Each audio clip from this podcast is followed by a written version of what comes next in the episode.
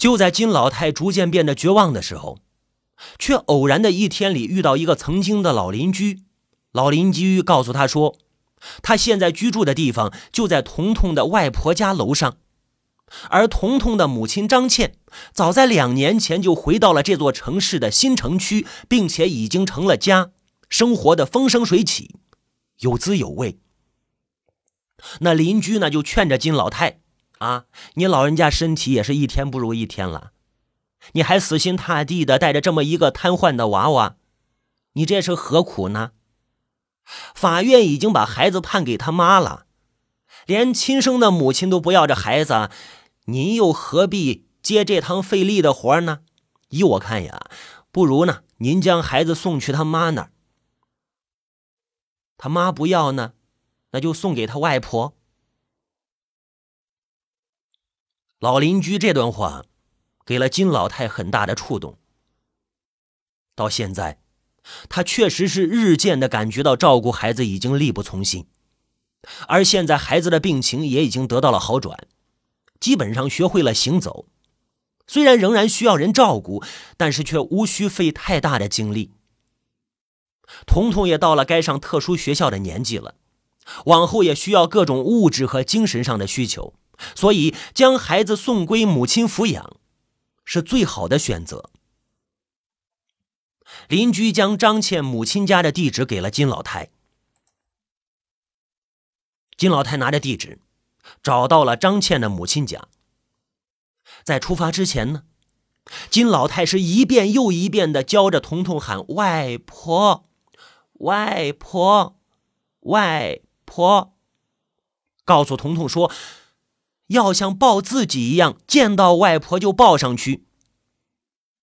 彤彤听着外婆的话，一遍一遍温习着“外婆”这个简单的称谓。从老城区到新城区，只隔着一条风光河的距离。金老太和彤彤坐在公交车上，窗外的风景急速的往后退着，时间很快，却也很慢。一路上，金老太脑海里闪过了无数个念头。金老太很忐忑，进去了该怎么说？说了之后会有一个怎样的结局？张家母亲能否接受这个可怜的外孙女儿呢？新城区的小区门外，金老太带着彤彤走到了小区大门前。金老太发现。自己居住的小区与之相比，简直是一个天上一个地下。小区的门岗亭外，一个黑脸保安好奇的看着这个穿着寒酸、带着小孩的老太太，一脸的警惕与不屑。他拿着手中的报纸，朝金老太扬了扬，问道：“哎，老太太干什么呢？”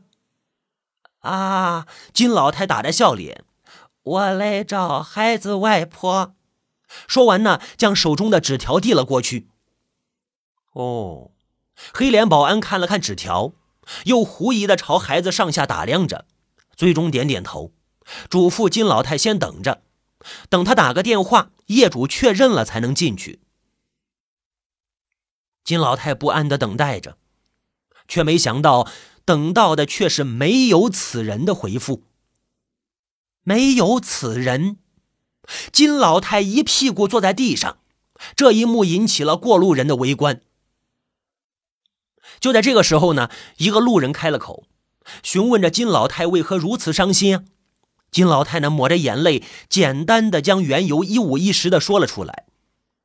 彤彤突然嚎啕大哭起来，牵扯着奶奶的手，拍打着，想说什么却无法准确的表达出来。金老太垂头丧气的安慰着，泪眼婆娑。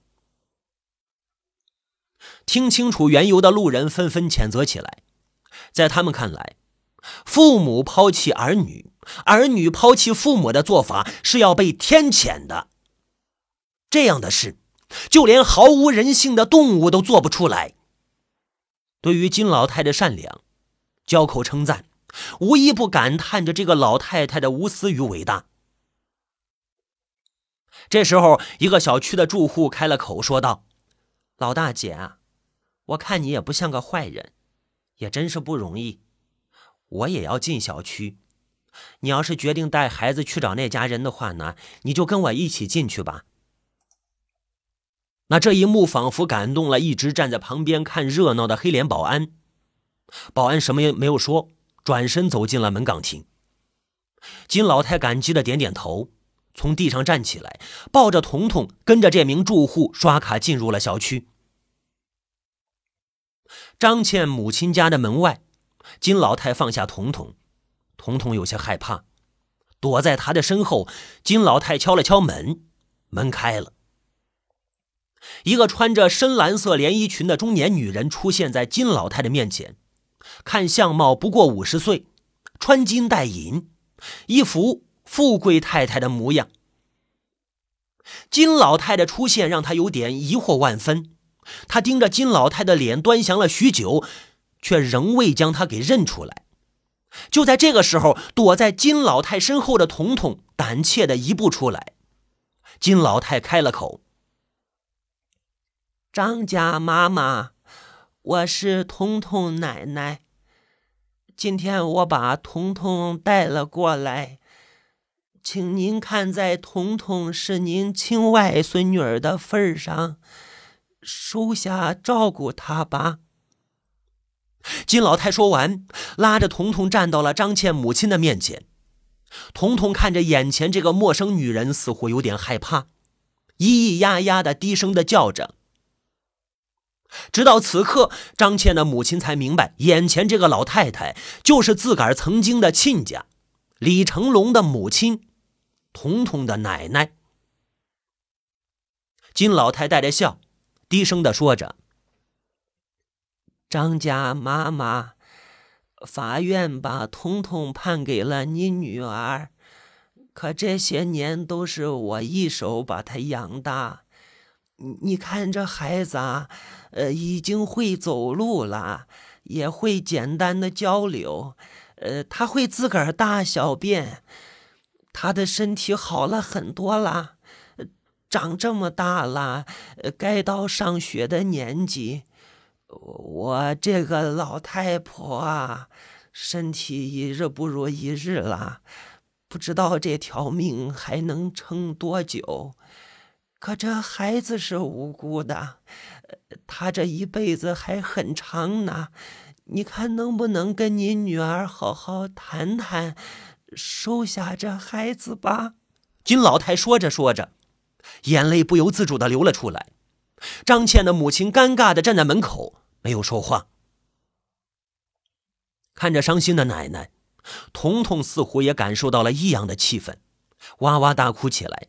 抱着金老太的腿，含糊不清的呜呜着。半晌后，张倩的母亲朝门外四处看了看，之后开了口，问道：“你们是怎么进来的？”金老太呆了一呆，她不曾想，张家母亲的第一句话是问自己怎么进来的，但是她还是很老实的回答：“是偷偷的跟着一个住户溜进来的。”张倩的母亲叹了口气，似乎是在责怪门岗亭保安的不尽责，也似乎是在责怪好心住户的多管闲事。然而她却没有一步，仍然堵在门口。三个人就这样呆呆的站在门口，没有进退。空气似乎在这几十秒的时间里凝固了。最终，张倩的母亲开了口，她似乎很无奈的说道。哎呀，这个孩子是可怜，可是我家张倩也没有办法呀。他跟你儿子本来就不该走到一起，我以前就跟他说过了，他们俩不是一个世界的人。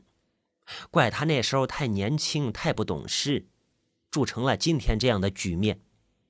啊，金老太没有开口，只是微微的点了点头。张倩的母亲继续说道。当初我就劝我女儿说，两人实在过不下去，留了这个孩子离婚就行了。她却不听，她是恨呀，恨你儿子结婚后就变了。你说说啊，当初你儿子跟着我们去了四川，吃我家的，住我家的，就连工作都是我给安排的，却不懂得好好宠着我的女儿。俩人还经常吵闹，还背着我女儿跟别的女人来往。张倩的母亲似乎开启了话匣子，数落着金老太儿子的种种不是。金老太沉默的听着，欲言又止，泪眼婆娑。话说完了，金老太仿佛掉进了黑暗的深渊之中，她只觉得眼前一阵阵的黑，看不到一丝的光明。似乎过了许久，金老太才缓过神来。她看着张倩的母亲，看着眼前这个与自己岁数差不多、容颜与生活的环境却有着天壤之别的女人，最终悄声的开了口：“彤彤该怎么办呀？怎么办？怎么办？我又如何知道怎么办？我女儿现在也有了新的家庭跟孩子，生活也是美满富足。”如果这个孩子送到我女儿家，那对她的生活和家庭产生天翻地覆的影响。何况我也管不了她了。再者说，你怎么不把孩子送到你儿子那去抚养呢？怎么说身上也有他的一部分血跟肉啊？咱俩都是做母亲的，你这不是偏袒你儿子，祸害我女儿吗？张倩的母亲一口气说完，似乎很畅快。金老太沉默了，一路上他想过无数个可能，也想到了张家人会委婉的拒绝，却没有想到拒绝的会如此的干脆，如此的有理。彤彤又一次大哭起来，彤彤拍打着金老太，将头埋在金老太的腰间。张倩的母亲厌恶的看着，瘪瘪嘴说了一句。还说这孩子病情好转了，你看这不是又发病了吗？金老太再也忍不住了，她突然爆发开来，一字一句的说道：“法院把孩子判给了你家的女儿。”张倩的母亲突然变了脸，她退后一步，说了一句：“既然如此，你来找我做什么呀？你找我女儿去呀？你找法院去呀？”说完，把门重重的关上了。一道简单的门，隔出了两个复杂而又冰冷的世界。金老太站在门外，站了许久，刹那间天旋地转。她眨了眨眼，似乎看到了死去的丈夫，对着他笑。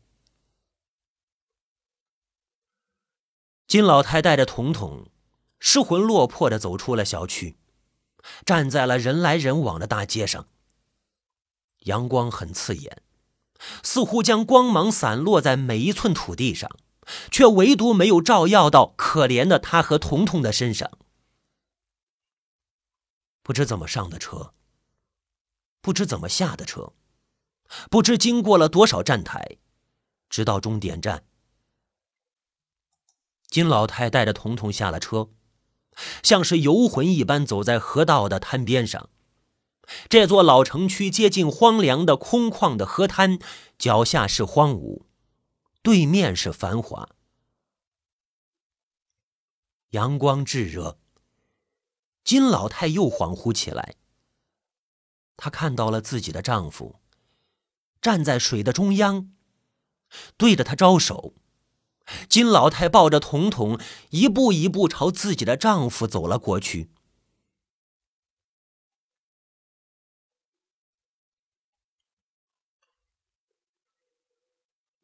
我看着呆呆坐在沙发上的金老太，心里的一股无名之火瞬间的燃烧起来。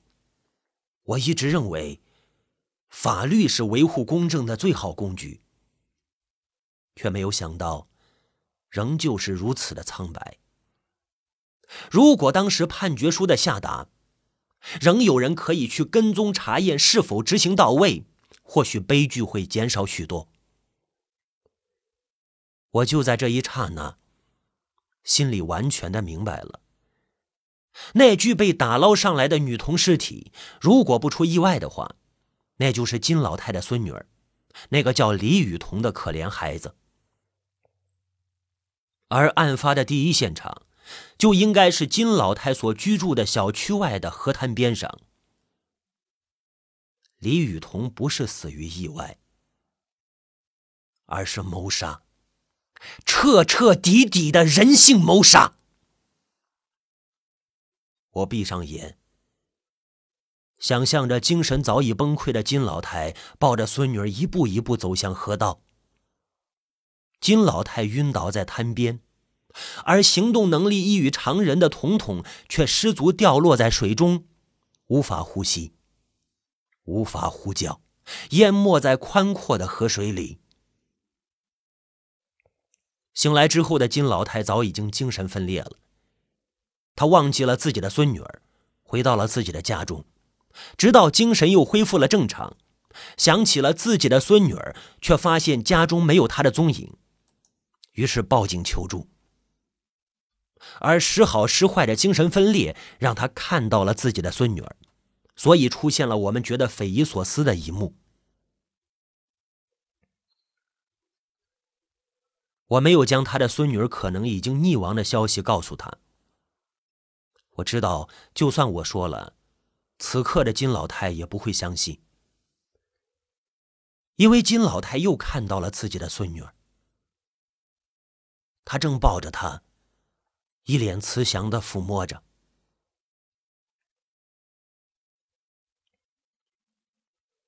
我和沈阳回到了所里，根据金老太的家庭住址，查询到他的儿子李成龙。多方调查之后，取得了李成龙的住处。为了更进一步确认，我们寻找到了李成龙。我将彤彤溺亡的消息告诉了他。我以为我能看到这个身为亲生父亲的男人会有一丝丝悲伤的神色，可遗憾的是。我却看到的是李成龙仅仅叹了一口气，接下来便是得到了无限解脱的神情。李成龙说道：“他说死了也好，对我妈，对他自己也是一种解脱。说实话，我现在也有了自己的家庭和孩子，就算我能接受他，我的妻子也不能接受。”这对我的妻子来说是不公平的。如果不是我的制止，沈阳的拳头可能早已经落在了头上。我以确认死者身份为由，将李成龙带到了公安局。警队里，我的老同学却告诉我，彤彤的尸体已经送至了医院的太平间。太平间里，沈阳揭开了彤彤身上的遮尸布。我将李成龙带到了彤彤的面前，李成龙看了一眼，转过头对我说道：“好像是。”我很意外这种回答，“好像是。”于是我反问道：“什么叫好像是？你自己的亲生女儿你认不出吗？”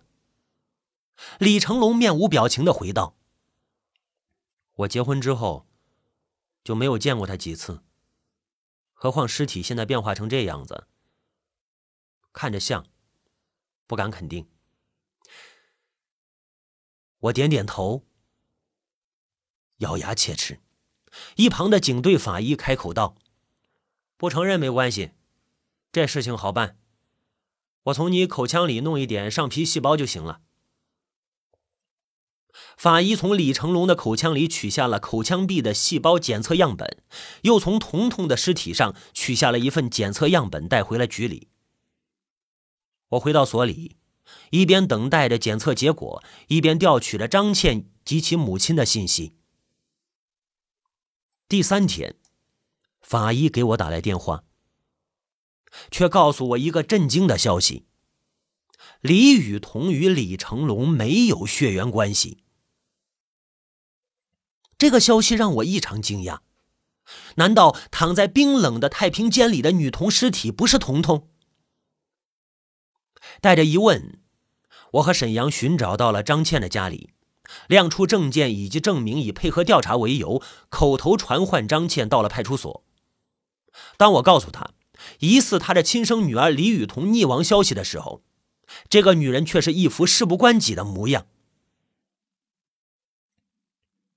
我将发现尸体现场拍摄的照片推到张倩的眼前，这个女人不耐烦的看了一眼，摆弄的指甲，说道。我早就忘记这孩子的模样了。其实他不该来到这个世界上。现在想想，我确实不该赌气把他生下来。我期待着他能说出更多的话来，可除了我问他答以外，其他的只有沉默。张倩离开派出所的时候，他站起身，说了最后一句话：“其实，那个孩子并不是李成龙的。”是我喝醉了酒，跟陌生的男人发生关系怀上的。